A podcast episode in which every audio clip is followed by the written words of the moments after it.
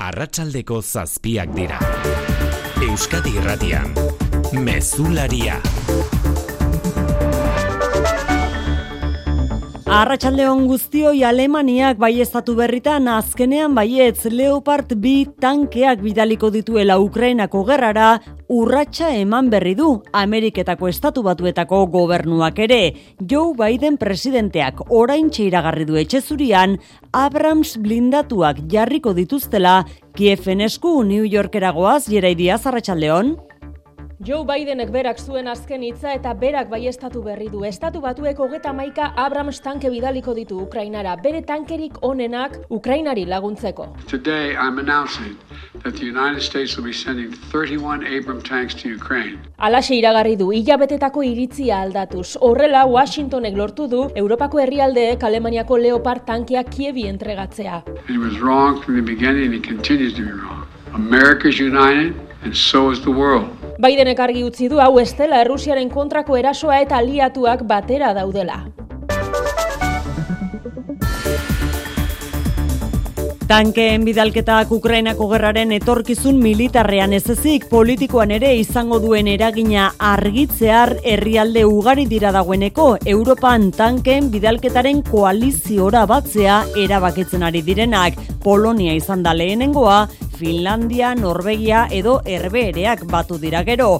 Guztiei erantzun die Rusiak tanke horiek ere banan banan erreko dituzte lasutan. Ana inzauzti, Arratxaldeon. Arratxaldeon oian, eh? Espainia da tanken bidalketara batu den beste herrialdeetako bat eta erabakiak iritzi kontraiarriak eragin ditu, bai gobernuaren baitan, bai gobernua sustengatzen duten alderdien artean ere. Euskal Herria bildu garbi utzi du, ez duela babestuko ekimena, aldiz ezin dela erdibidean geratu uste du Eusko Alderdi Jeltzaleak Aitor Esteban Jeltzalea eta bildutik mertxa izpurua aurren ez urren. Europaren defentza, e, orain Ukrainean gertatzen ari da. Osteuko zentzurik e, erdibidean geratzea, beharrezkoak diran bide guztiak erabiliko direla, medio guztiak emango direla esaten badabe, ba, normala da tanke hauek e, bidaltzea. Armen bidalketa handitzeak eta bide belikoetan sakontzeak gatazka elikatu eta betikotu besterik ez du egingo. Podemosek elkarrezketaren eta diplomaziaren bidea defendatu du horrelako erabaki batek kongresuaren oneritzia behar duela uste du errezek eta tankeak bidalketaren alde dagoen alderri popularrak defensa ministroaren agerraldia eskatu du kongresuan azalpenak eman ditzan. Ego Euskal Herrian adinekoen egoitzetan ez dago osasunaren mundu erakundeak gomendatzen duen plaza kopurua zazpi mila gehiago beharko lirateke egoki jotzen den neurrira iristeko. Eta egoki jotzen den neurria da irurogeita bost urtetik gorako eun personako bost plaza izatea. Horretara iristeko 6 mila eta lareun falta ziren iaz, EAN eta IA seireun inguru Nafarroan. Gizarte zerbitzuetako zuzendarien elkarteak eta insersok nabarmendu dute populazioa zahartzen doan enean gero eta menpekotasuna handiagoa duten personak daudela eta beharrezkoa dela plaza kopuruak gehitzen joatea. Nafarroan zentroen ia erdia pribatua da. Donostian Iñaki Badiola realeko presidente hoiaren kontrako auzian Markel Olano Gipuzkoako aldun nagusiak deklaratu du gaur kaltetu gisa. Azaldu du bere kontrako txiuek eragin negatiboa izan zutela bere bilbide profesionalean ez ezik, baita aldundiaren eta politikoen irudian ere, argazkia jarri zioten pederastia eta korrupzio kaso ilotuta. Gauza bera gertatu zen, gaur deklaratu duen Pedro Jose Malagon epailaren kasuan ere, aitortu du kaltea handian ozitu dela, bai arlo profesionalean, bai personalean, eta etzuela inondik espero horrelako erasorik jasotzea. Kiroletan, Jon Altuna, Arratxaldeon. Arratxaldeon, oiane. Kopako kanporak eta dugu gaur gauean egun handia izan daiteke realarentzat eta osasunarentzat. Final aurrekoetarako txartela daukate jokoan, bederatzietan nou kanpen jokatuko du realak silba gabe, baina bederatzi garaipen erreskadan lortuta konfiantzaz beterik. Eta amarretan sadarren ez da otzik izango, armaiak gainezka osasuna eta sebilaren artekoa ikusteko. Euskadi irratian, zuzen zuzenean jarraitzeko aukera izango da. Emakumezkoetan hasi berria mendizorrotzan, Alabes Real Madrid partida. Saskibaloian, Surne Bilbo Basketek txapeldunen ligako top amaseiari emango dio hasiera ordu bete barru miribilan, Darusa Faka talde turkiarraren kontra. Eta Baskoniak bertan bera utzi dio lizentzia Pierria Enriri, dopinaren kontrako kontrol batean prozedura ez betetzeagatik. Txirrendularitzan Kern Farmak gonbidapen txartela eskuratu du World Tourreko, Lies Baston Lies eta Flash Balon lasterketetarako. Laboral kutsak babestuta, eguraldia eta trafikoa. Euskal Meten jaso behar dugu eguraldiaren iragarpena, nahiara barredo, arratsaldeon. Arratsaldeon ondoren gorduetan iparraldeko ize bizia ibiliko da eta euri egingo du batez ere ipar partean. Elur maila berriz, zazpieun eta bederatzeun metro artean ibiliko da. Eta bihar ere bustitik jarraituko dugu, eguneko edoze momentutan egin dezake euria eta ugariagoa izango da kantabiri aldean eta mendebaldean. Nafarroa hegoaldera esaterako ia ez da prezipitaziorik iritsiko eta ostarteak zabalduko dira bertan. Iparraizea bizibiliko da eta tarteka eta hotzetik jarraituko dugu. Izotza izango da inbatxokotan, batez ere mendinguruetan eta temperatura 10 gradu azpitik geratuko da berriz ere. Errepidetan berri zana arazorei badugu ordu honetan. E, istripurik ez, baina bi matxura ditugu aipatzeko azortzian usurbil parean donostiarako bidean herri bat oztopatzen du, aberiatuta dagoen kami batek eta erandion bizkaia zazpi bat bat errepidean rontegiko zubia baino lehen beste kami bat matxuratutan getxorako bidean bi kasuetan erretentziorik ez, baina arreta eskatzen du bi puntu horietan segurtasun sailak. Bada errepidei begira bada bestelako albistea gaurkoan, iritsi baitira bizkaira ere bidesariak garraiolarientzat. Bilbo eta Orduña arteko bidean, bizkaia zeibi bost errepidean, eta galdakao eta gazteiz arteko ene mm, berreunda berrogei errepidean jarri dituzte arkuak bidesarien helburua da, errepidesarearen baldintzak bermatzea eta bilgailu astunen trafikoa murriztea. Baina ez harri diren deskontuak, ez direla nahikoak zelatu dute kamioilariek testigantza jaso dugu barazarren. Arratiako garraio larientzat edo enpresa dekiena kanbioiak da, ba, diskriminatorioa dela. Ze lanera azteko bakarrik ordaindu behar daure eta bueltetako be ordaindu behar daure. Ez daudez gustora garraiolariak mezularian zehar jasoko ditugu lekukotza gehiago arratsaldeko zazpiak eta zazpi minutu ditugu teknikan eta errealizazioan Xanti Gurrutxaga eta Xaberri Raola. Euskadi Irratian, Mezularia. Oiane Perez. Hainbat egunetako zalantzen ondoren Alemaniak hartu du erabakia. Olaf Scholzen gobernuak Leopard tankeak bidaliko ditu Ukrainara eta erabaki honekin mugarri bat ezarri du. Gerra honetan Scholzek nazioarteko koalizio baten babesa nahi zuen eta lortu du horixe helburua Ukrainari laguntzea dela adierazi du NATO eta Errusiaren arteko gerra handiago bat ekiditeko. Berlineragoaz, ane irazabal, eite beren berri emalea dugu bertan, arratsalde honan, eh? Arratsaldeon, Alemaniak eundalarogi graduko bira eman dio bigarren mundu gerraren ostean besarkatu zuen politika ez interbentzionistari eta Leopard bi tankeak bidaltzeko erabakiak ondorio militar eta politiko sakonak utziko ditu ez bakarrik Alemaniarentzat, baita Europa osoarentzat ere. Gerraren bilakaera zein izango den jakitea zinezkoa da, baina tankeen bidalketak eragina izango duela inork ez du zalantzan jartzen. Alemaniak esan bezala A6 motako amarau leopar bidaliko ditu eta entrenamenduaz, logistikaz eta tanken mantenuaz arduratuko da. Badirudi lehen leopardak martxoa amaieran iritsiko direla guda zelaira. Gainera, tankeak esportatzeko lizentziare ireki du Scholzek eta beraz Europosotik eun gurdi inguru bidaliko lirateke laguntza militarra koordinatzeko ezurmamitu den koalizio berriaren baitan. Scholzek amore mandu aliatuen presioen eta batez ere Poloniaren aurrean, baina garaipen handia lortu du Amerikako estatu batuek haien Abramsak ere bidaliko dituztelako.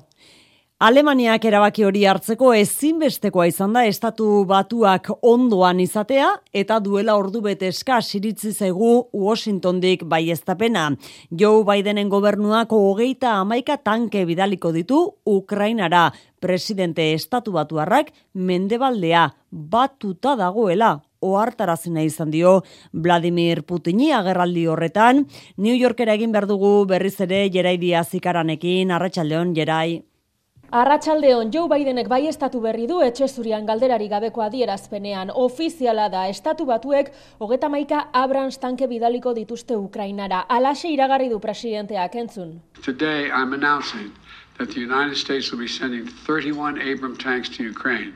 Alemaniaren presioarekin eta asteetako negoziazioen ostean Washingtonek era bat aldatu du bere estrategia. Orain arte bere tankeak bidaltzaren kontra gertu da besteak beste duten kostuagatik eta beti zentzuzkoagoa ikusi du Europak bere tankeak bidaltzea jada kontinentean bertan daudelako. Azkenean Abramsak bidali egingo ditu eta Bidenek esan duenez ahalik eta harinen soldaduak entrenatuko dituzte erabiltzen ikasteko.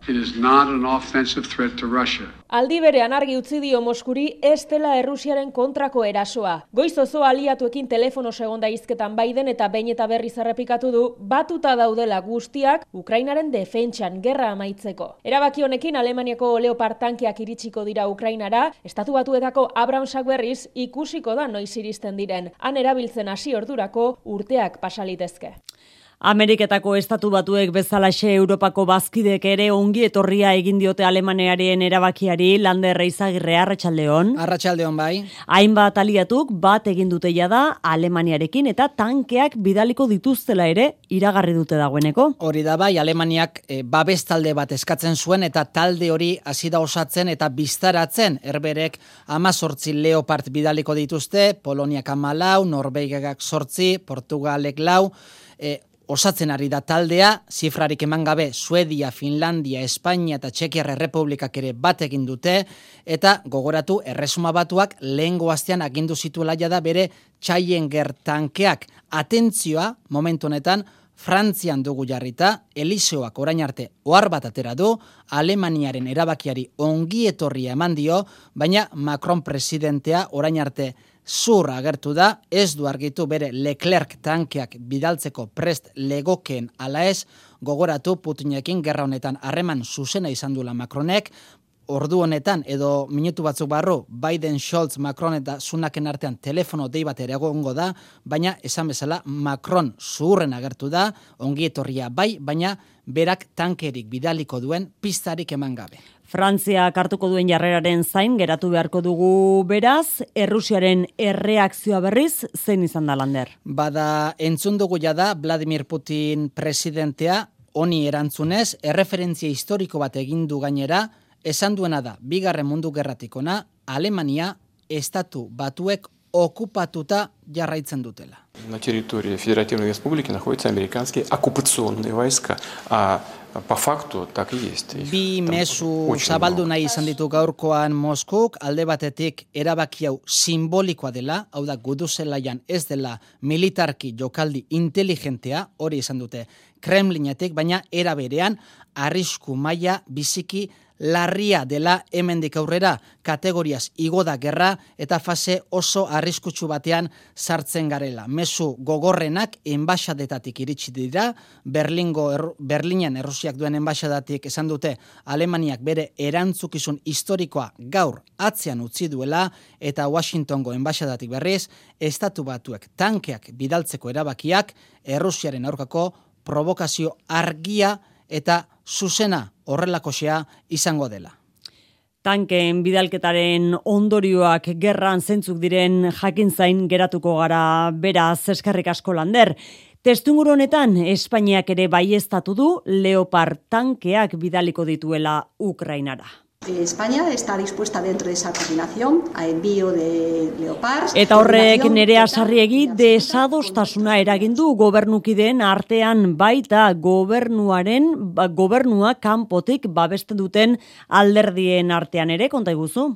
Bai, koalizio kiden arteko tentsioa berpiztu du tanken bidalketak Unidas Podemosek argi utzi du erabat kontra daudela eta posizio horretan ondoan ditu ezkerreko alderdiak eskerrak eta EH Bilduk azpimarratu dute gerra elikatzeko besterik ez duela balio komertxe aizpurua. Elkarrizketaren eta diplomaziaren bidea indartu behar direla uste dugu. Armen bidalketa handitzeak eta bide belikoetan sakontzeak gatazka elikatu eta betikotu besterik ez du egingo. Eta gobernuak arma gehiago bidaltza erabakiko balu, ez genuke inolaz ere babestuko.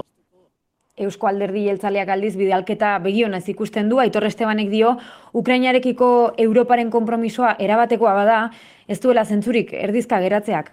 Europar batasunak bere batzarretan konpromiso osoa daukala Ukrainiaren alde, esan dau. Erdibidean ezin da geratu, beharrezkoak diran medio guztiak emongo direla esaten badabe, ba, normala da tankea hauek bidaltzea. Guztion artean adostutako erabakia bada asko sobetu. Edo zein erabaki hartzeko kongresuaren oniritzia beharrezkoa dela aldarrikatu dute ezkerreko alderdiek baina ez dirudi Monkloak iritzia eskatuko dienik. Momentuz, Defentsa Ministerioak ez du zehaztu zenbat tanke bidaliko dituzten, azterketa egin behar dute, estokaren zati handi bat oso baldintzak askarretan dagoelako. Nerea beste kontu bat ere badugu Ukrainako gerraren testu inguru honetan Espainiako poliziak irurogeita urteko gizonezko bat atxilotu baitu Miranda Ebron enbaixadetara bidali ziren gutun leherkari horiei lotuta. Bai, eta deigarria gazteizko udaleko langilea izan zela 2008an erretiroa hartu zuen arte. Informatika ezagutzak ditu, barne ministerioko iturria jakinarazi dutenez, eta asko aritzen zen sare sozialetan, ikerketaren lehen datuen arabera, bakarrik aritu zen, ez du harremanik errusiaren aldeko taldeekin, hori baitzen hasieran zabaldu zen hipotesia, gutunen bidalketaren atzean, kreminarekin zerikusia zuen talde erradikalen bat zegoela, baina ikertzaiek ez dute baztertzen beste norbaiten laguntza jaso zuenik. Miranda Ebron bere etxean, Espainiako poliziak egin duen erregistroan lehergailuak fabrikatzeko materiala aurkitu dute. Fernando Grande Marlaska, barne ministroa. La investigación está muy desarrollada y realmente podemos estar muy satisfechos al respecto. Zei gutun izan ziren guztira, bat Pedro Sánchez izuzendu zitzaion eta beste bi Ukrainako eta Estatu Batuetako enbaixadetara bidali ziren ostiralean, hauzitegi nazionaleko epailearen esku jarriko dute irurogeita malau urteko gizona. Zure etxea efizienteagoa izatea nahi duzu? Baina, nundik hasiko gara? Zer finantzak eta behar dugun? Ze subentzio dauden ikusi behar da? Inbertitu efizientzian errazagoa da orain. Sartu birgaitzerakin.laboralkutxa.eu simulatzailean. Ezagutu eskura dituzun laguntza eta kenkari guztiak eta behar duzun finantzaketa. Laboralkutxa, bada beste modu bat.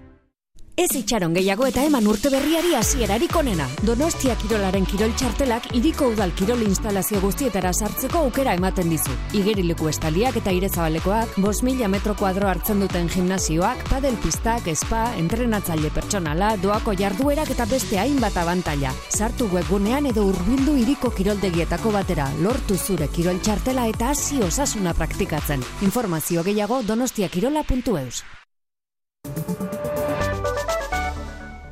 Jarraipena izan du gaurkoan realeko presidente hoiaren kontrako epaiketak donostiako epaitegietan. Kaltetuen txanda izan da eta besteak beste Markel Olano diputatu nagusiak deklaratu du. Bere buruaren kontrako txioek babesgabe sentiarazi zutela aitortu du ahaldun nagusiak eta erakundearen irudia ere kaltetu zutela. Azpimarratu nahi izan du deklarazio horretan anegoni. Deklarazio laburra izan da, baina argi geratu da 2000 eta amazazpiko ekaina eta 2000 eta emezortziko martxoa bitartean argitaratutako txioek izan duten eragina. Markel Olano diputatu nagusiak azaldu du oso zaila dela neurriak hartzea kontu ez ezagun batetik egiten diren erasoen kontra. Horrek babes gabe sentiarazi zuen. Izan ere, txio horietan bere izena eta argazkia azaltzen ziren pederastia eta korrupzio kaso lotuta. Salak eta horiek eragina izan zuten esparru pertsonalean bere larritasun gatik, baina Olanok aitortu du politika gintzan lan egiten dutenek irainak jasateko arriskua dutela. Diputatu nagusiak azpimarratu du, txio horietan egiten ziren irainak aldundiaren irudiari kalte eragin diotela, baita politikoen irudiari ere. Beste kaltetu batzuk ere deklaratu dute, besteak beste Pedro Jose Malagon epaileak realeko hartzeko dunen prozeduraren epailea.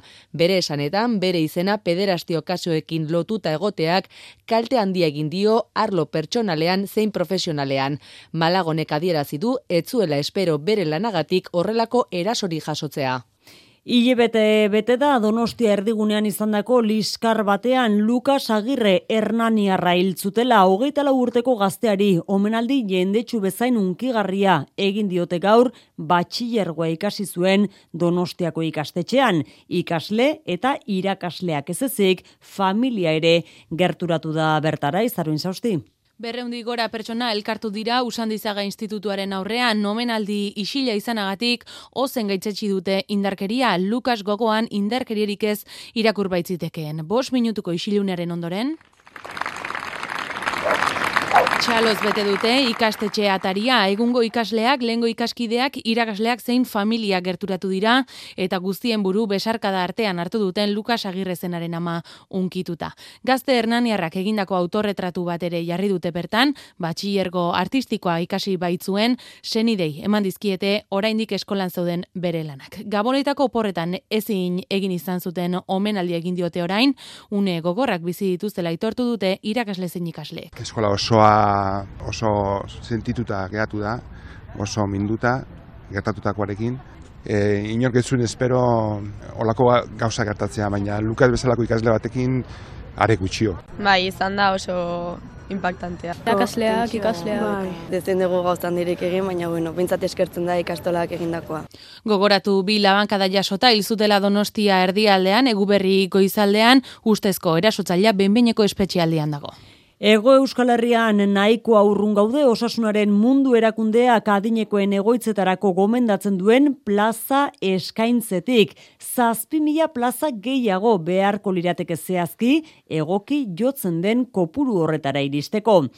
Aintza tartu beharrekoa eraberean, gurean adinekoen egoitzetako plaza gehienak publikoak edo itunpekoak diren arren, pribatuek pixu haundia dutela la ere, guztien ia erdia baitira pribatuak Nafarroan esaterako Luiseron. Arratsaldeon, Imserso adinekoen eta gizarte zerbitzuen Espainiako erakundeak kaleratutako datuen arabera Euskal Autonomia Erkidegoko adinekoen hogeita iru plaza ziren duela urtebete zentro publiko eta pribatuetan. Hala ere, osasunaren munduko erakundearen gomendioa betetzeko, hau da, irurogeita bosturtetik gorako eun pertsonako bost plazako kopurura iristeko, 6 mila lareunda bi leku falta ziren. Egoitza plaza guztien euneko irurogeita mairu publikoak ziren eta hogeita zazpi pribatuak. Nafarroari dagokionez, duela urte bete 6 mila eunda irurogeita bat plaza ziren adinekoen egoizetan, eta osasunaren munduko erakunderen irizpidera iristeko bosteunda irurogeita bederatzi plaza falta ziren. Banak eta hala ere bestelakoa da foru erkidegoan. Plaza guztietatik euneko berrogeita bost pribatuak baitziren eta berrogeita ma bost publikoak. Datuok mai gainean imsar sori ezkakizun zehatza egin dio gizarte zerbitzuetako zuzendarien elkarteak. Akordio bat proposatu diezaiola lurralde kontseiluari egungo gizartera okitutako ratio bat finkatzeko. Izan ere, gaur egun irurogeita bost urtetik gorako biztanleria hartzen da aintzat adinekoen egoizetako plazako purua zehazteko, eta Espainian larogeita bost urte ingurukoa da bataz besteko adina. Datozen egunetan albiste izan daitekeen kontu bat orain aipagai garraio publikoan oraindik ere erabili behar diren musuko horiek laster ez direla erabili beharko. Hala esan baitu Fernando Simón larrialdiak koordinatzeko Espainiako arduradunak egun gutxitako kontua izan daitekela, Mikel. Bai Simonek aurreratu duenez, datorren astean edo urrengoan utziko dio musukoak garraio publikoan derrigorrezko izateari. No sé si será la semana que viene o la siguiente, pero es, entiendo que en, en un plazo muy corto... Hori bai azpimarratu du, aurrerantzean herritarrek ere ardura handiagoz jokatu beharko luketela eta jantzen segi sintomak eduki edo arrisku talderen batekoak izan ez gero. Fernando Simonek gogoratu du musukoak garraio publikoan kentzeko erabakia ez dela berea bakarrik eta proposamenak teknikari aditu eta autonomia erkidegoetatik heltzen direla. Txinan azken asteetan izandako gorakadak erabakia zaildu duen arren, musukoa erantzteko aukera berehala helduko dal, helduko dela adirazi du Simonek. Ea noiz iristen den ba albiste hori. Ipar Euskal Herriko ikastolen Seaska Federazioak bestalde mobilizazio erraldoia iragarri du udaberrirako Frantziako gobernuaren mespretsua salatzeko azterketak euskaraz egiteko eskariari erantzunik ez diotelako eman oraindik. Baionaragoa Zandoni Lizeaga. Seaskak Frantziako eskuntza ministerioaren jarrera salatu du euskerazko azterketen hauzian. Parisek uh, promesa politak egin zituen, baina uh, Parisek ez du bete. Gaur egun guretako mespresu utxa da. Ez dugu beste hitzik, mespretsuarekin erantzuten igute, isiltasuna eta mespretsuarekin, eta hori ezinezkoa da. Basoko lehen probak martxoan dira eta mobilizazio handi bat iragarri dute. Gazteizko olabide ikastolan berriz buru belarri dira irurogei garren urte hurreneko ekitaldietan eta gaur esaterako jaurlaritzaren berdintasun justizia eta gizarte politiketako sailburu Beatriz Artola Zabalburu Elbira Zipitriari buruzko dokumentalaren emanaldia izan dute. Izaskun arrue olabideko lehen irakaslea omentzeko ekitaldia nola nahi ere, etaren indarkeria deslegitimatzeko baliatu du Artola Zabale zurin etxe berria. Zailburuaren hitzetan frankismoari aurre egiteko etaren indarkeriaren sorrera etzen saiestezina izan eta indarkeriarik gabeko errebeldia mota asko egon zirela aipatu du Artola Zabalek, hala nola kaikuak jantztea edota euskarazko musika kontzertuetara joatea. Eta modu honetan goraipatu ditu Elbira Zipitriaren eta Izaskun Arrueren ibilbideak. Akatza izan zen sortu zenetik etak mina besterik ez du eragin eta sufrimendua. Elbira Zipitriari, Zipitria eta Izaskun arrueren ibilbideak erakusten dute totalismoari aurre egiteko baeste modu baketzu batzuk egon zirela. Irurogei urte joan dira izaskun arrue olabideko lehen andereinoak modu klandestinoan gazteizko pisu batean ikastola martxan jarri zuenetik eta urte muga ekitaldian egin ditu adierazpenok Beatriz Artola Zabalek. Bartzelonako epaile batek Espainiako poliziako berrogeita bost agente eta arduradun auziperatu ditu urriaren bateko erreferendum egunean polizia kargetan gehiagizko indarkeria erabili izanagatik. Aldeek berrogei eguneko epea dute orain auzia epaitu edo ez iritzia emateko Mikel. Independentzia erreferendumean bozkatzera joan ziren pertsonen aurkako indarkeria doakoa eta neurrigabea izan zen, ez beharrezkoa. Eta hainbat kasutan lekuan bertan zeuden polizia ardura arduradunek baimendu zuten. Horixe ondorioztatu du epaileak bost urteko ikerketa amaituta. Segurtasun indarrek mila zauritu inguru eragin zituzten Bartzelonako botokutxen inguru marietan. Eta orain, tortura, lesio eta osotasun moralaren aurkako delituak leporatzeko atea ireki da. Herritarrek euren mugikorrekin grabatu zituzten irudiak izan dira poliziaren aurka egiteko froga nagusiak.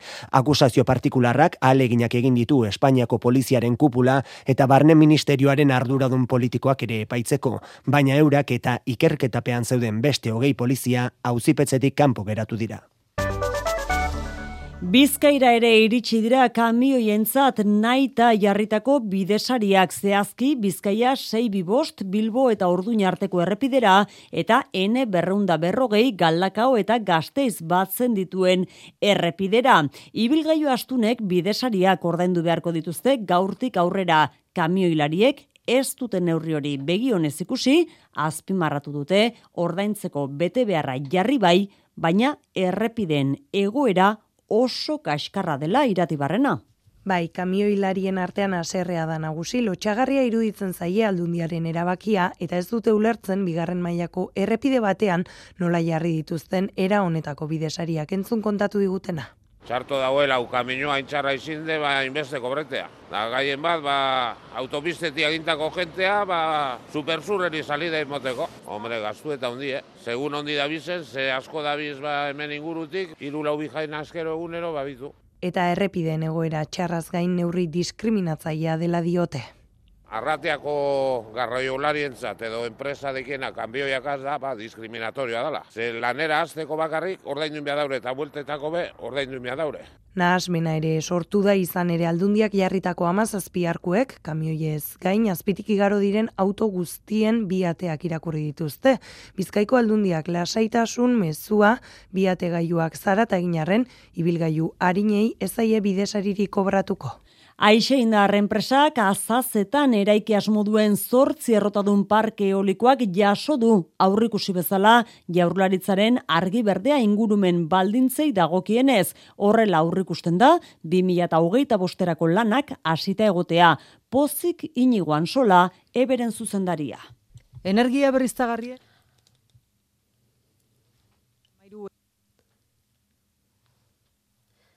Energia berriztagarrien? EH Bildu horren aurrean beste behin jaurlaritzari exigitu dio proiektua geldiarazitezala eta horretarako gazteizko mendiak sarditzala babestutako naturgunen zerrendan. Nafarroako gobernuak berriz argi berdea eman die legealdi honetan energia berriztagarrien hogeita amabos parke eraikitzeko eskariei mila eta lareun megabateko potentzia dute parke berri hori esker, la urteetan bikoiztu egin dute foru erkideguan bertan sortzen den energia. Gauza jakina da elikagaiak asko garestitu direla 2000 eta hogeita bian bereziki Ukrainako gerraren eraginez aipaga izan ditugu, arraultzak, esnea, aragia edo arraia, baina bada oarkabean pasa den bat Espainiako nekazaritza ministerioak gaur argitu du tipula dela gehien garestitu dena ama bilabetetan laukoiztu eginda bere prezioa asisto iturriaga goitia. Jatorrian amabi sentimo balio zituen tipula kiloak duela urtebete eta orain berriz berrogeita bat sentimo. Gainerako produktuekin gertatzen den bezala, Ukrainiako gerra da horren eragile nagusia energia, ongarriak eta gainerako kostuak asko garestitu dituelako. Tipularen kasuan ordea beste faktore batzuk ere badira, esate baterako, aurreko urteetako prezioa apalen eraginez, nekazari askok tipula landatzeari utzi diotela Estatu Espainiarrean. Baina eguraldiarekin lotutako faktoreak ere aipatu izkigu Eustakio Aristi nekazari zarauztarrak ba, udara aldetikan lehorra izan dalako, kosetxa txikizio daolako, eta bestaldetikan, guain momentu hontan, jasotzen horrekoletatzen nahi garaian, e, giro txarratikan ezin duelako berdan gaina jaso, e, orduan gutxillo jasotzeuen garaitikan, ja, majorista, berdu jo, puro gutxillo dato, orduan majorista, e, presioa demandatikan, e, ilingo, eh? Aristik ordea, garbi utzi nahi izan du, nekazariei etzaizkiela aplikatzen kontsumitzaileek dendan ordaintzen ditugun adinako prezio igoerak, euren kostuak izugarria onditu diren arren. Hau beraz, tipulari mezularian egindako omen alditxoa.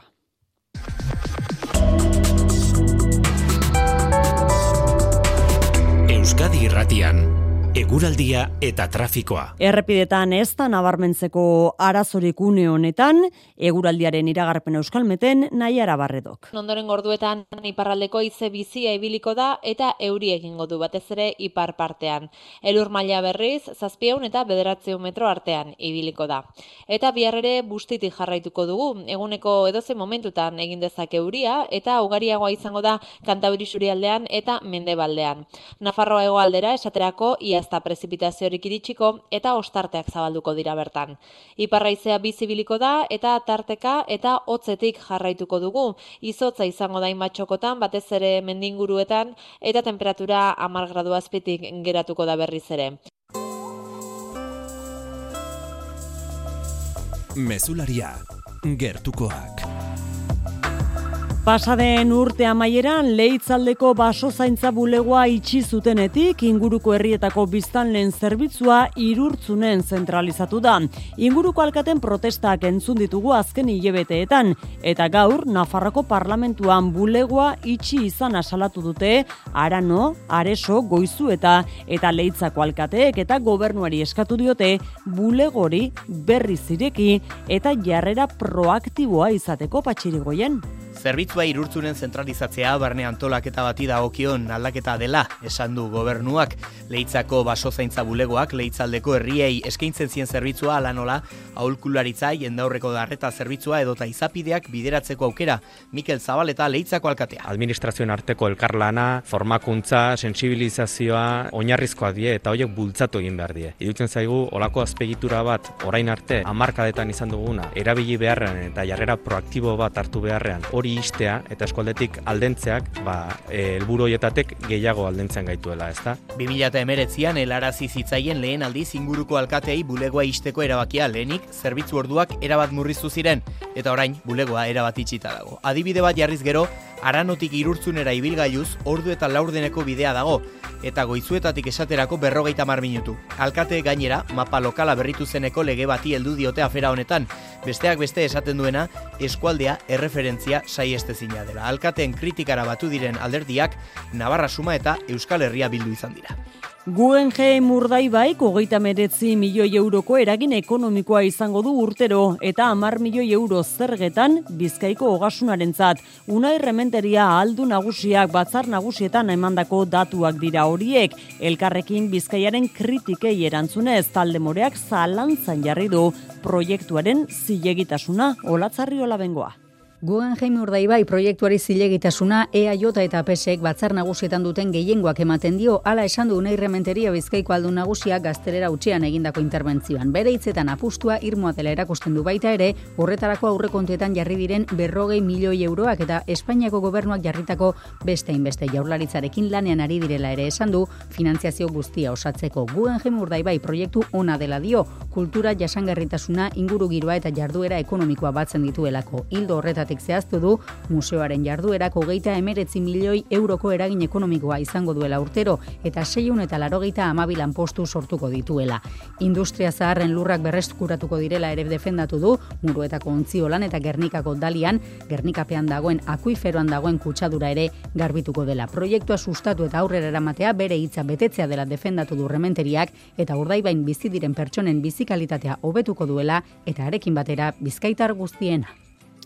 Berastegik meteorologia estazio berria du, haize, euri, elur, temperatura eta bestelako parametroak zehatz neurtzeko berez, Gipuzkoako estazio historikoetako bat da, baina erabat berria ere dute punta-puntakoa punta-puntako teknologiarekin.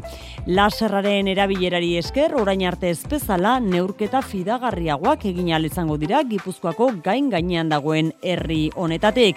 Gustura gertu dira, Euskal Meteko ordezkariak baita Berastegiko alkatea ere, Axer Rodrozola. Berastegiko estazioa jaurlaritzak mila bederatzireun da laro eta bederatzien irekitako lehenetako meteorologia zentro automatikoa izan zen. Arrez gero, ezin konta ala neurketaren berri eman dio Euskal Meterakundeari, baina zarkitua zegoen eta gainera iaz zutabe bat erorizitzaion. Gainera, kalteak konpondu beharrean eguraldia zaintzeko estazioa hogeita bat garren gizaldira ekartzea erabekitute, azken belaunaldiko teknologia eta guzti. Ricardo Ituarte larrialdiei aurre egiteko eta meteorologiako jaurlaritzako zuzendari. Estazio honek e, neurtzen du prezipitazioa, haizea, e, eta prezipitazio mota, hau da, ura, elurra, txingorra, eta horrek informazio e, oso balioagarria ematen digu. Udalak erosi zuen orain estazioa eraiki den lursaila eta Euskalmeten esku jarri, amaiazko alkatea gustura azpiegitura berriarekin. Euskadin zehar, ba, oso herri gutxi daude, ba, hainbeste informazio ematen duen aparatoa daukagunak ez da, eta esan, ba, herri bezala eta herritarrek, ba, benetan daukatela estimuan jendei informazio banatzea, ba, eguraldiai buruz ez da. Euskadi osoan eun eta hogeta lau estazio daude, baina ez denak hain modernoak. Kultura leioa. Donostiako goizaldi dantza taldeak irurogeita amabosgarren urte urrena ospatuko du aurten egitarau zabala prestatu dute. Besteak beste, dokumental bat estrenatuko dute, liburu bat argitaratu eta okendo kulturretxean erakusketa bat ere jarriko dute. Mila bederatzen da berrogeita zortziko otxaiaren bian sortu zenez, datorren ostegunean Euskadi plazan, iztu eta dantzariaren eskulturaren parean, omenaldi berezia izango da, hainoak erre. Donostian ez ezik, ordizian eta zaldibian ere egingo dizkiete omenaldiak goizaldi dantza taldekoei, eta maiatzaren batean, Victoria Eugenian txokian, Euskal Herriko txoko ezberdinetatik etorritako taldeek Euskal Dantzen ikuskizuna emango dute. Bizkaiko gaztedi, arabako adurtza, lapurdiko begiraleak eta otxagabiako dantza taldekoak hariko dira estenatokian. San Juan bezperan berriz, Konstituzio plazako soka dantzan, bat egingo dute udal ordezkariekin eta boizeko oinkari dantza taldekoekin. Eta hurriaren zazpian ere, itzordu garrantzitsua izango dute. E, aspaldin donostin egiten ez den Euskal Herriko dantzari eguna ospatuko dugu. Bertan, herrialde desberdinetako hainbat dantza talde e, bilduko da gure plaza eta kaleetan. Udazkenerako iragarri ditu Saez Teizagirrek goizaldi dantza taldeari buruzko dokumentalaren estrenaldia eta okendo kulturretxeko erakusketaren irekiera. Belaunari desberdinetako dantzariekin egindako elkarrizketetan oinarrituta egingo dugun dokumentala. Horretaz aparte, azte nagusian, dantzari eta musikari hoiek aktibo dauden dantzarekien batera emanaldi bat. Eta urriaren amabost bitartean okendoko kulturretxean goizaldiren historia laburbiltzen dituen argazkien erakusketa bat. Okendo kulturretxeko erakusketa horretan ez dira faltako berrogeita hamarreko eta irurogeiko hamarkadetan atzerrira egin zituzten e, bidaietako irudiak, besteak beste Gales, Normandia edota Txekoslovakiara egin zituzten irteretakoak edota mila bederatzeun da laro Donostiako udalak herritarren merezimenduaren domina eman zienekoak. Loraldiak eta Euskal Herriko Unibertsitateak sormen ola aurkeztu dute gaztei zuzendutako Euskal Kulturaren transmisiorako tailerren programa. Amasei eta hogeita bederatzi urte bitarteko gaztei zuzendutako tailerrak dira, hilean behin egingo dira larun batetan eta formato trinkoan burutuko dira Unibertsitatearen Bizkaia aretoan Bilbon Juan Ramon Martiarena. Loraldiak lan lerro ezberdinak jorratzen ditu eta hoietako bat gaztei zuzendutako egitasmo ekintza eta programak sortzea da. Horren baitan kokatzen da duela urtebete abian jarritako Loraldia gaztea. Lehen emaitza pasaden udan egindako udako ola izan zen. Gazte sortzailei zuzendutako sormen egonaldia. Ba egonaldi horren jarraipen modukoa da sormen ola tailer sorta. Amaia Ozerin Loraldiaren ordezkaria. Loraldiarentzat oso garrantzitsua da gazteei harreta jartzea, gazteei aukerak eskaintzea eta gazteen sormena sustatzea eta baita ere gure helburuetariko bat euskal kulturaren transmisioa izan da, ba bideak eskaintzea transmisio hori modu eraginkor, praktiko eta atsegin batez bideratzea. UPVH uri kontatu genionean e, proiektua, ba, berehala bat egin genuen eta berehala bide laguna topatu genuen, ez? Sormen nolaren tailerregoetan gai monografikoak landuko dira dantza, musika, arte eszenikoak, literatura, ikusentzunezkoak eta hitzak eta irudiak. Eta gainera erreferentziazko profesional adituek eskeniko dituzte Jon Maiak, Patxo Telleriak edota Joseba Sarrion handiak besteak beste. Loraldia eta Euskal Herriko Unibertsitatearen sormen ola tailer sortaren lendabizikoa larun bat honetan Jon Maia kokai dantzaren arduradunak dantza garaikidea sustraietatik izenekoa eskainiko du. Jon Alduna, Arratxaldeon. Arratxaldeon oiane. Kiroletan errege kopako kanporak eta gaur nagusi, realaren partidarekin eta osasunaren partidarekin. Egun handia, izan daiteke, bi taldeentzat.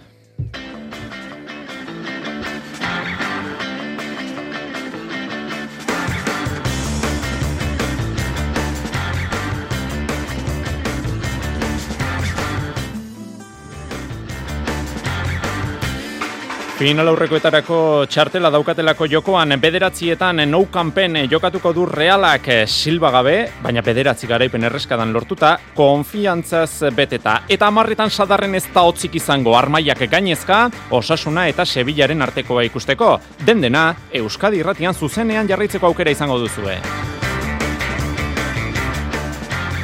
Emakumezkoetan jokoan mendizorrotzan Alabes eta Real Madrilen artekoa atxeden aldira iristeko bost minuturen faltan Alabesekuts Real Madrilek bat. Saskibaloian surne Bilbo Basketek txapeldunen ligako top amaseiari emango dio hasiera miribilan. Darusa faka talde Turkiarra izango du arerio. Baskoniak bertan bera utzi dio lizentzia Pierria Enriri. Dopinaren kontrako kontrol batean prozedura ez betetzeagatik. Txirrendularitzan Kern Farmak gonbidapen txartela eskuratu du World Tourreko Lies Baston Lies eta Flash Ballon klasikoetarako. Munduko eskubaloi txapelketan, luzapena. Imanol Garzia India, Kaudi Odriozola eta Iñaki Pezina bizi-bizirik azken unean Espainiak Norvegiaren kontra hogeita bosna berdindu ostean. Danimarkak lortu du finalaurrekoetarako lehen txartela. Pilotan aitorre lordiren hitzak bildu ditugu, prest du ezker eskua larun batean labriten jokatzeko, eta areto futbolean erregekopako final zortzirenetako kanporak eta peniskolan osasuna magnak dauka. Entzule laguno, Karratxaldeon eta ongi etorri errege kopa datozen minutuetan final laurdenetarako, final laurdenetako kanporak eta bikoitza gaurkoan Euskadi irratian. Az gaitezen lehenengoarekin, maitan urbieta, kaixo, Arratxaldeon. Arratxaldeon, Jon. Bueno, gaurkoa zaila bai, e, nou kanpekoa zaila da, e, Barça ligako liderra delako eta superkopa irabazi berri duen taldea momentu gozoan dagoelako, baina bederatzi garaipen segidan daramatzen realarekin, ez errezta ezinezkoa, maitane? Hori da, talde honek eman dizkigu nahikoa argudio gaur gaurkoan sinisteko eta fedea izateko ligan irugarren postuan dago, Europa Ligan final zortzirenetan eta gaur kopan final aurrekoetara selkatzeko txartela du jokoan. Gainera zuga ipatu duzu emaitza bolada bikainean murgilduta bederatzi garaipen erreskan lortuta konfiantza da nagusi aldagela txuri urdinean. Egia da baja asko eta garrantzitsuak dituela gaur imanolek zelai erdian ohikoak diren bi jokalariren utxunea izango du David Silva eta Mikel Merino. Min hartuta ezpaitaude jokatzeko moduan baina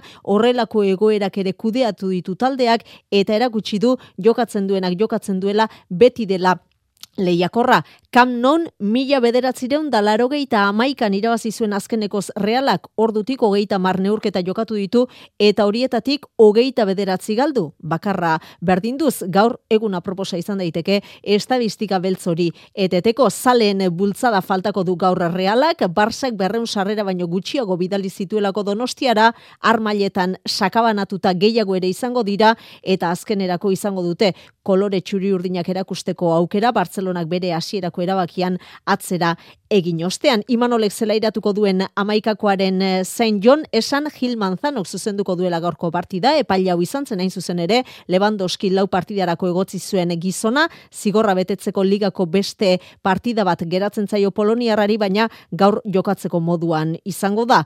Hain zuzen ere, Txabik jokalari guzti guztiak ditu bere aginduetara, Superkopa irabazi berritan, eta ligan lider dagoela hartuko du gaur Barsak Reala, neurketa handi bat ikusteko bi talde arituko dira aurrez aurre gaur bederatzietatik aurrera. Esan dako amaikakorik eh, bada, joko dugu berriro maitaneren eh, gana, baina orain, e, Imanol Alguazil, realeko entrenatzailea entzungo dugu. Bai, eta gainetik jakina, ba, bueno, ja galtza olima ezu ez daola bueltik, asmoa e, beti bezala ba, irabaztea izango da. E, jakin da, izugarrizko taldea dukagula e, aurrian, izugarrizko ba, e, momentuan, e, Superkap, Superkopa oantxe bertan irabazi dute. Egia esan, ba, bueno, beraieke momentu honian daude, baina baita ere, baita ere guk, eta egia da, urte asko diala irabazi gabe, baina zer gaitik ganez bilar. Guazen eh, bigarren kanporak eta horren berri biltzera, aritz gaiasteik, aixo, Arratxaldeon. Arratxaldeon, Jon. Partida berezia, beste garai bateko futbolera garamatzan partida, gaueko amarretatik aurrera, sadarren, osasuna Sevilla gaiaz.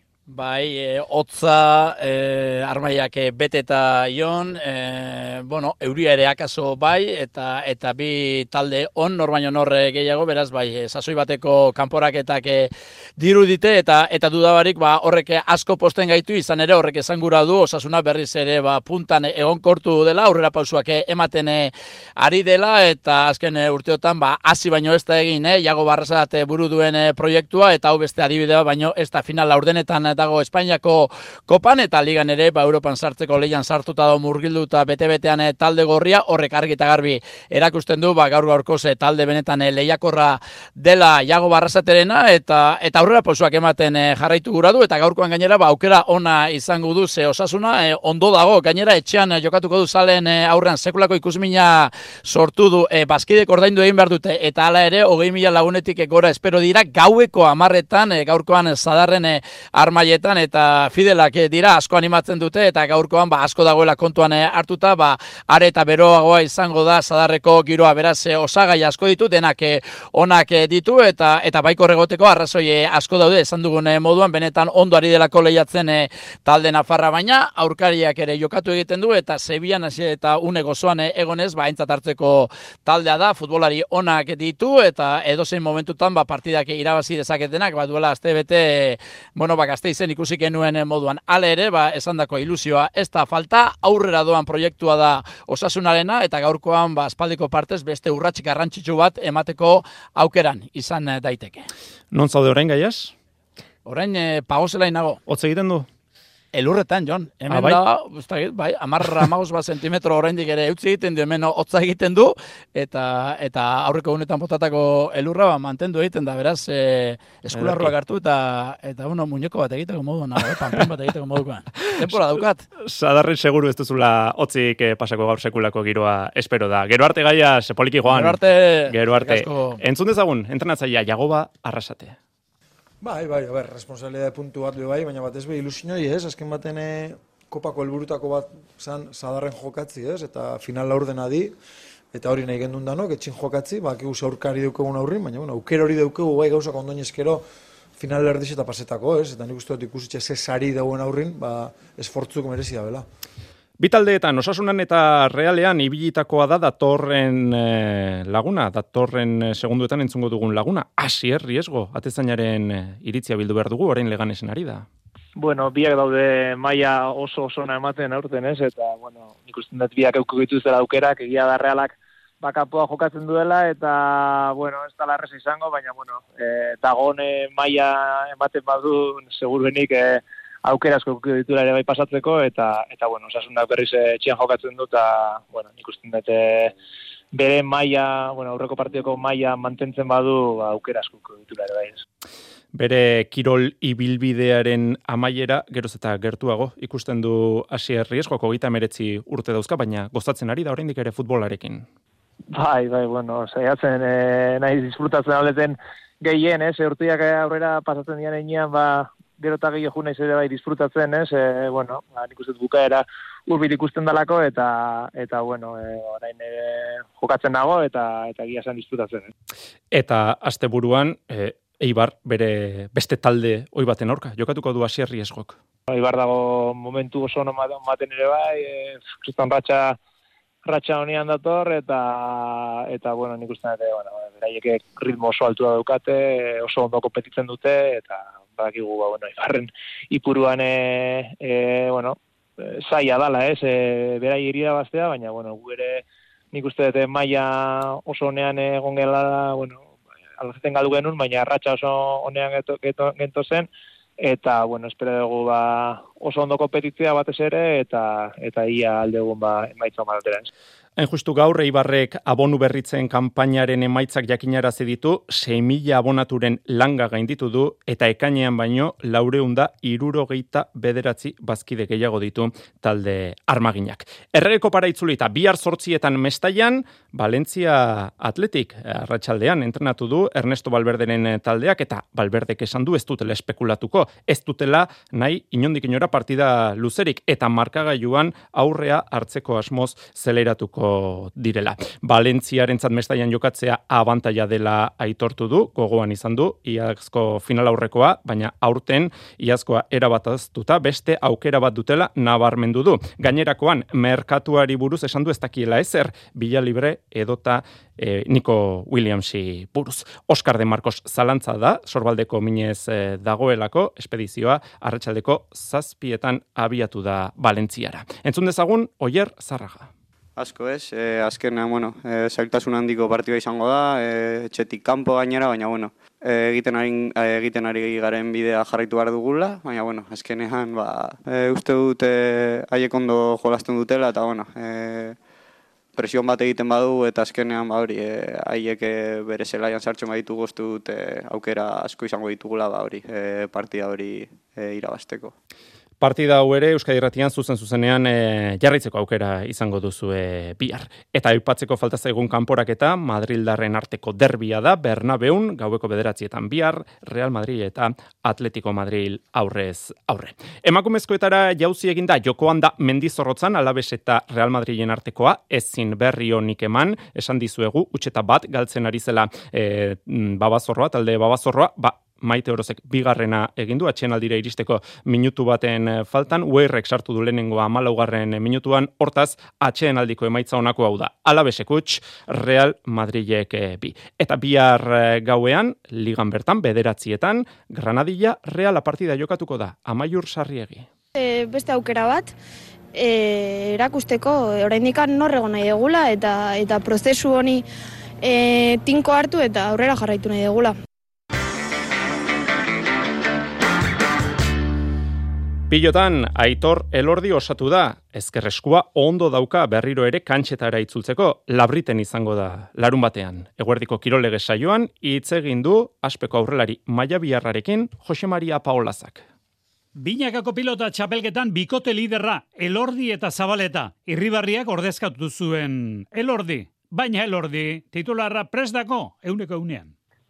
Ba, jolan da, azkeni, bueno, eguneko egunien sentitzen azelako, ba, bueno, urtengo nakantxara, eta, eta, bueno, hoxe, importantiena, ba, atzoko jokinekin indeko proba hortan edo entrenamentu hortan, ba, bueno, inungo minikena bala e, sentidu, eta, eta bueno, oin ba, berriro konfiantzi hartzeko modik onena, bueno, partidu jokatzen e, hastie, eta, bueno, e, gogotzu bueltako. Eta konfiantza, konfiantza beharko da, ze orain urrena altunaren kontra aritu zenean, hori da ikusi zena, ezker gantxoetan eta behintzat Bilbon, han konfidantza handirik ez zuen izan.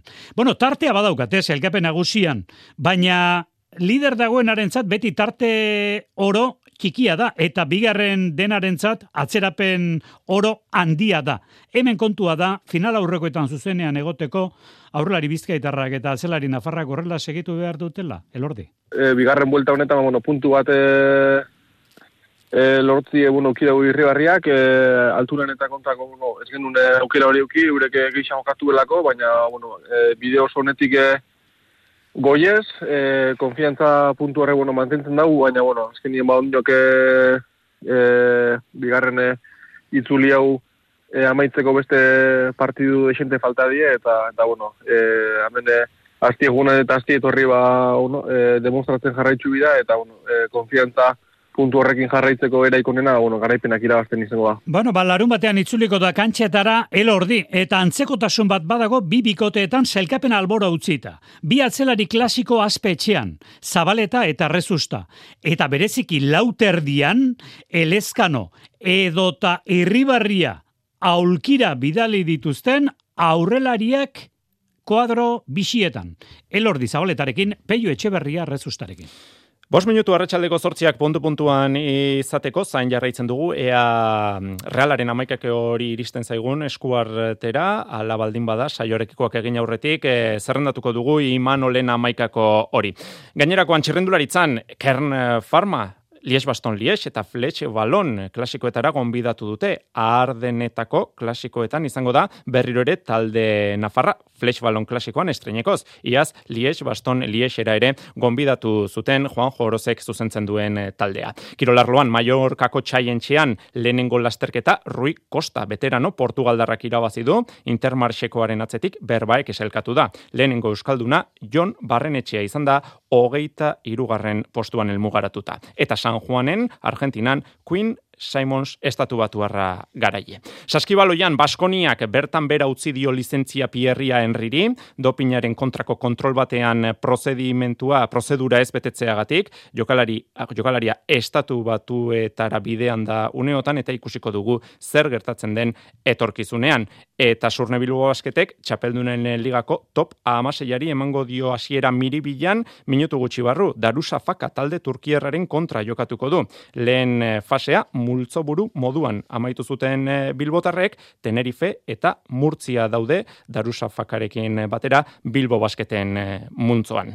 Eta areto futbolean final zortzirenetako partida jokatuko du gaur xotak, peniskolan jokatuko du osasuna magnak, eh, iruzpalau minutu hasiko den partida. Aspil, talde tuterarak, zazpi eta sei galdu du bart mobistarren pistan. Jonander de Laos.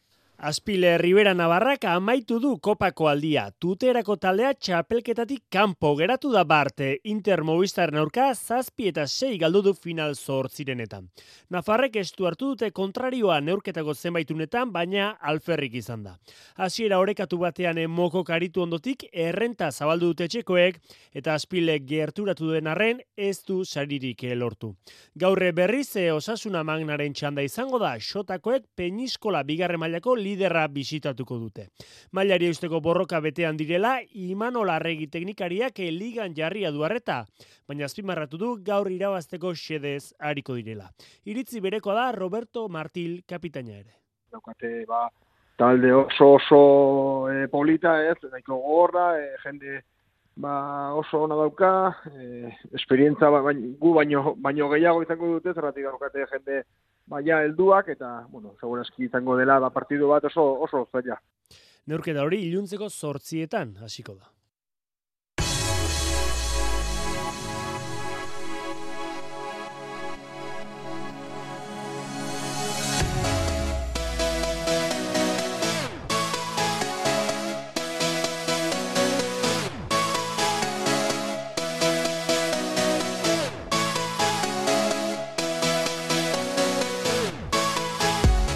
Tenisean, Australiako irekian eh, Djokovic eta Paul pasadira gaur final aurrekoetara, emakumezkoetan bihar jokatuko dira injustu final aurrekoak. Bihar Euskal Herrian goizeko bederatzi terdiak direnean, Ribakina eta Azarenka aurrez aurrelenik, eta Linet eta Sabaleka, Sabalenka ondoren gizonezkoen final aurrekoak etzi jokatuko dira, esan bezala, Djokovic, eh, Paul, Kasharov eta Txitsipas dira selkatu direnak.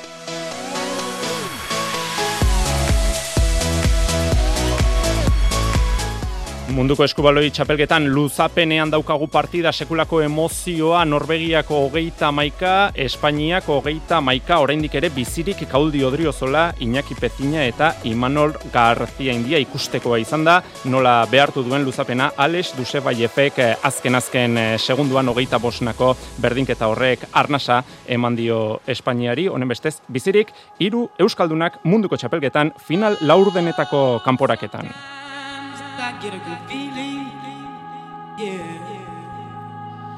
Eta bihar lanean hasiko dena John Rame, Farmers Insurance txapelketari ekingo dio, eta gaur, ba, garez, beilekin, entrenatzen haritu da barrikarra.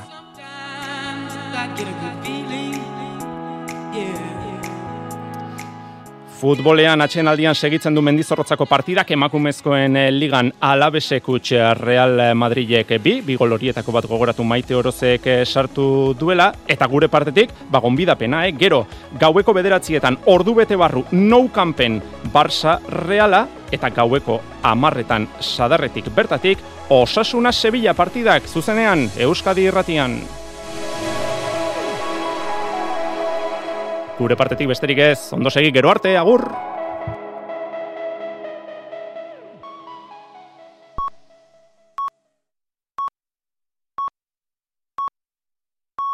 Iluntzeko zortziak dira. Euskadi irratian, Mezularia. Arratxaldeon berriz ere guztioi Alemaniak Leopard tankeak Ukrainara bidaliko dituela ofizialki jakinarazi eta sei ordutara egin du iragarpena Joe Biden estatu batuetako presidenteak ere.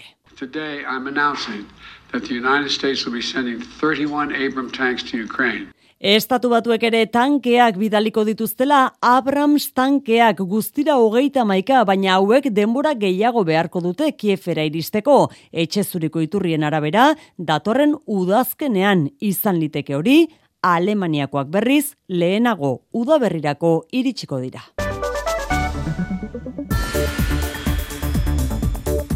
Tankeen bidalketak Ukrainako gerraren etorkizun militarrean ez ezik politikoan ere izango duen eragina argitzea herrialde ugari dira dagoeneko Europan tankeen bidalketaren koaliziora batzea erabakitzen ari direnak. Polonia izan da lehenengoa, Finlandia, Norvegia edo Herbereak batu dira gero. Guztiei erantzun die Rusiak, tanke horiek ere banan-banan erreko dituzte lasutan. Anain zauzti, Arratxaldeon. Arratxaldeon oian, eh? Espainia da tanken bidalketara batu den beste herrialdeetako bat eta erabakiak iritzi kontraiarriak eragin ditu bai gobernuaren baitan, baita gobernua sustengatzen duten alderdien artean ere. Euskal Herria bildu garbi utzi du ez duela babestuko ekimena, aldiz ezin dela erdibidean geratu uste du Eusko Alderdi Jeltzaleak, Aitor Esteban Jeltzalea eta bildutik mertxa izpuru aurren ez urren. Europaren defentza, e, orain Ukrainean gertatzen ari da. Usteuko zentzurik e, erdibidean geratzea, beharrezkoak diran bide guztiak erabiliko direla, medio guztiak emongo direla, esaten badabe, ba, normala da, tanke hauek e, bidaltzea. Armen bidalketan ditzeak eta bide belikoetan sakontzeak gatazka elikatu eta betikotu besterik ez du egingo. Podemos elkarrezketaren eta diplomaziaren bidea defendatu du horrelako erabaki batek, kongresuaren oneritzia behar duela uste du errezek, eta tankeak bidalketaren, tankeak bidaltzearen alde dagoen alderdi popularrak, defensa ministroaren agerraldia eskatu du kongresuan azalpenak eman ditzan. Ego Euskal Herrian adinekoen egoitzetan ez dago osasunaren mundu erakundeak gomendatzen duen plazako pururik, zazpi mila gehiago beharko lirateke egoki jotzen den neurrira iriste Eta egoki jotzen den neurria da, irurogeita bost urtetik gorako eun personako bost plaza izatea. Horretara iristeko 6.000 eta lareun falta ziren iaz, eaen eta ia seiren inguru Nafarroan gizarte zerbitzuetako zuzendarien elkarteak eta insersok nabarmendu dute populazioa zahartzen doan einean gero eta menpekotasuna handiagoa duten personak daudela eta beharrezkoa dela plaza kopuruak gehitzen joatea. Nafarroan zentroen ia erdia pribatua da. Donostian Iñaki Badiola realeko presidente hoiaren kontrako auzian Markel Olano diputatu nagusiak deklaratu du gaur kaltetu gisa. Azaldu du bere kontrako txiuek eragin negatiboa izan zutela bere ibilbide profesionalean ez ezik, baita aldundiaren eta politikoen irudian ere, argazkia jarri zioten pederastia eta korrupzio kasuei lotuta, gauza berak gertatu zen gaur deklaratu duen Pedro Josen Malagon epailaren kasuan ere. Aitortu du kalte handian ozitu dela bai arlo personalean, bai profesionalean eta ez zuela inondik espero horrelako erasorik jasotzea. Eta gaurrez, baina laister iritsi daitekeen albistea musukoak ez direla beharrezkoak izango garraio publikoan Fernando Simón larrialdiak kudeatzeko Espainiako arduradunak iragarri du. Si será la semana que viene o la siguiente, pero es- entiendo que en, en un plazo muy corto probablemente se retire. Datorren astean edo urrengoan utziko diola musukoak garraio publikoan derrigorrezkoa izateari. Errepidetan ana, arazori bai. Arazo bakarra enekurin ene zerunda hogeita amazazpirako sarreran kotxe bat dago matxuratuta ez du bidea oztopatzen baina adi puntu horretan. Gertakarietan berriz, zauritu larri bat dugu donostian sute batengatik. Bai, Donostiako Morlan auzoan gertatu da parkin baten sarreran arratsaldeko laura kaldera ezagutzen ez diren arrazoiak tarteko sute bat piztu eta emakume bat larri zauritu da erredura larriekin Donostiako ospitalera eraman dute. Segurtasun sailan berretsi digute kalean bizi den persona bat emakume bat dela biktima. Eta amaitu aurretik eguraldiaren berri, euri giroa iragarri du Euskalmetek biharko. Ondoren gorduetan iparraldeko ize bizia ibiliko da eta euri egingo du batez ere ipar partean. Elur maila berriz, zazpieun eta bederatzeun metro artean ibiliko da. Eta bihar ere bustitik jarraituko dugu, eguneko edoze momentutan egin dezak euria eta ugariagoa izango da kantabri surialdean eta mendebaldean. Nafarroa hegoaldera esaterako iazta prezipitaziorik iritsiko eta ostarteak zabalduko dira bertan. Iparraizea bizibiliko da eta tarteka eta hotzetik jarraituko dugu. Izotza izango da inbatxokotan, batez ere mendinguruetan eta temperatura amar gradu azpitik geratuko da berriz ere. Besterik ez gure aldetik, mezularia bihar, arratsaldeko zazpietan ondo izan bihar arte.